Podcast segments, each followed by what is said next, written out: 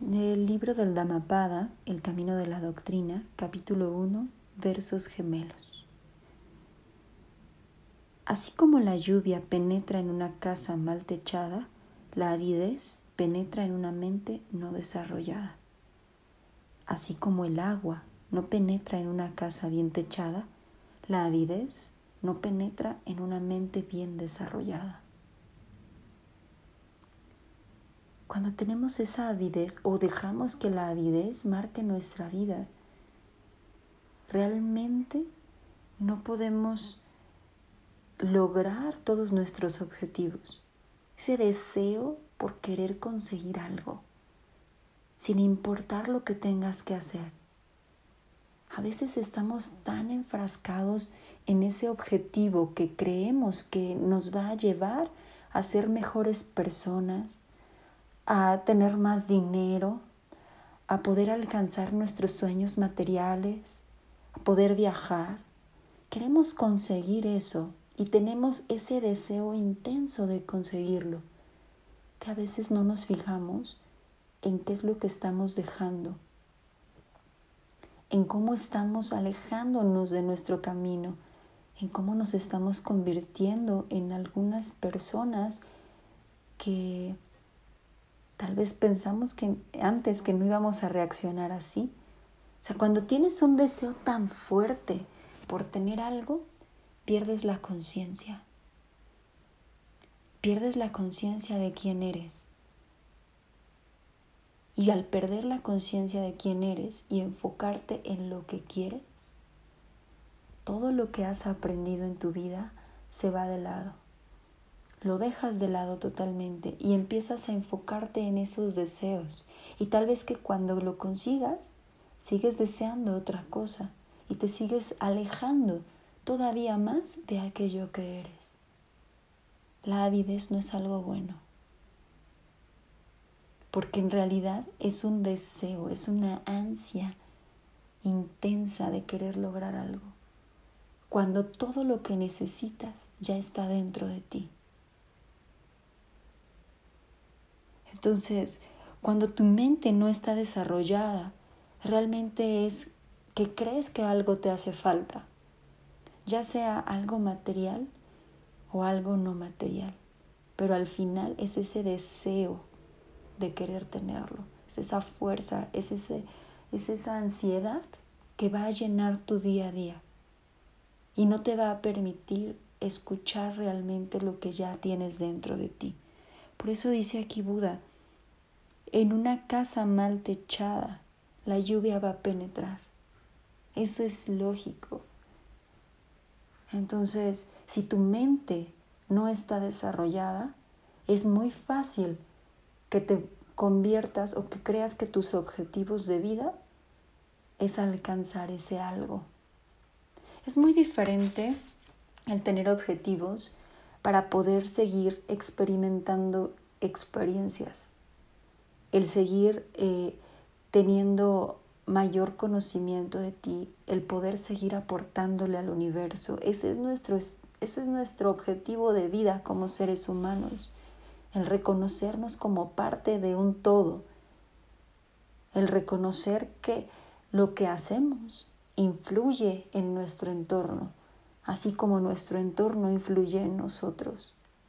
Es energía y cuando te das cuenta de que, de que todo lo que haces va a influir en tu entorno, realmente dejas de desear para ti mismo y comienzas a desear en general. Y eso no es avidez. Empiezas a entregarte, empiezas a mostrarte quién eres y incluso con o sea, incluso con todas las pláticas que tienes, con la gente a la que le aportas algo, así tal cual eres, puedes aportar muchísimo. Pero depende de ti si tienes una mente desarrollada o no, en el que seas consciente de todo lo que eres y todo lo que puedes aportar, o creas que necesitas mil cosas y tienes esa ansiedad y ese deseo por obtener todo eso para poder aportar algo. Porque puede ser, a veces tenemos como que ya muy claro de que queremos eh, o de que formamos parte de este mundo, de este entorno, de todo este universo, pero decimos yo no soy suficiente, a mí me falta, a mí me falta conocimiento para poder expresar algo. Imagínate, si yo dijera, a mí me falta estudiar muchísimo el Dhammapada y todo el libro de todas las enseñanzas de Buda y convertirme en budista para poder hacer este podcast y compartir lo que yo opino. ¿Cómo nos quedaríamos? Realmente nos quedaríamos sin hacer nada, esperando y teniendo esas ganas de querer entenderlo, cuando en realidad, en mi humildad, yo comparto esto, diciendo esto es lo que a mí me mueve. ¿Qué te mueve a ti? Tú puedes compartirme lo que quieras y puedes compartirlo al universo también si esto que estoy diciendo tiene sentido para ti. Y eso es reconocer que tu casa está súper bien techada. Eso es reconocer que no tienes ese deseo por querer ser más, por querer saber más, para compartir, para entender, para tener conocimiento es muy diferente a ese deseo de querer ser diferente. No eres diferente a nada, no puedes ser diferente a lo que eres. Puedes reaccionar diferente, eso es distinto. Y vas a reaccionar de acuerdo al nivel de conciencia que tienes, de acuerdo a cómo es tu mente, de acuerdo a si tienes una mente desarrollada o no. Y esa es, la, esa es otra cosa. Pero esa avidez que entra y que, que se queda como una pequeña semillita y vamos alimentando es ego. Entonces el ego forma parte de nosotros y debe de estar ahí. Pero ¿qué tanta importancia le das? ¿Dejas que tu ego te, te mueva en todo sentido? ¿Dejas que tu ego domine tu vida? ¿O tú dominas a tu ego? Entonces, realmente hay que, hay que estar en conocimiento con nosotros mismos a través de lo que sea. Simplemente a través de la naturaleza tú puedes salir y ver un árbol, ver los pajaritos y aprender de eso. Simplemente verlos, deja que vengan los pensamientos a ti. Deja que la naturaleza sea tu maestro.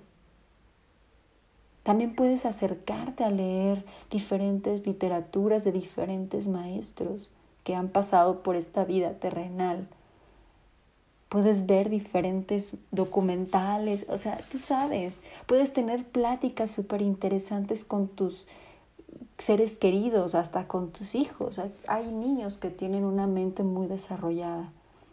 Entonces, permítete eso, permite que todo eso que está a tu alrededor siga teniendo capas y capas de impermeabilizante en tu casa para que no caiga ni una sola gota y no permitas que la avidez, que ese deseo de tener algo, de querer obtenerlo, esa ansiedad, te mueva.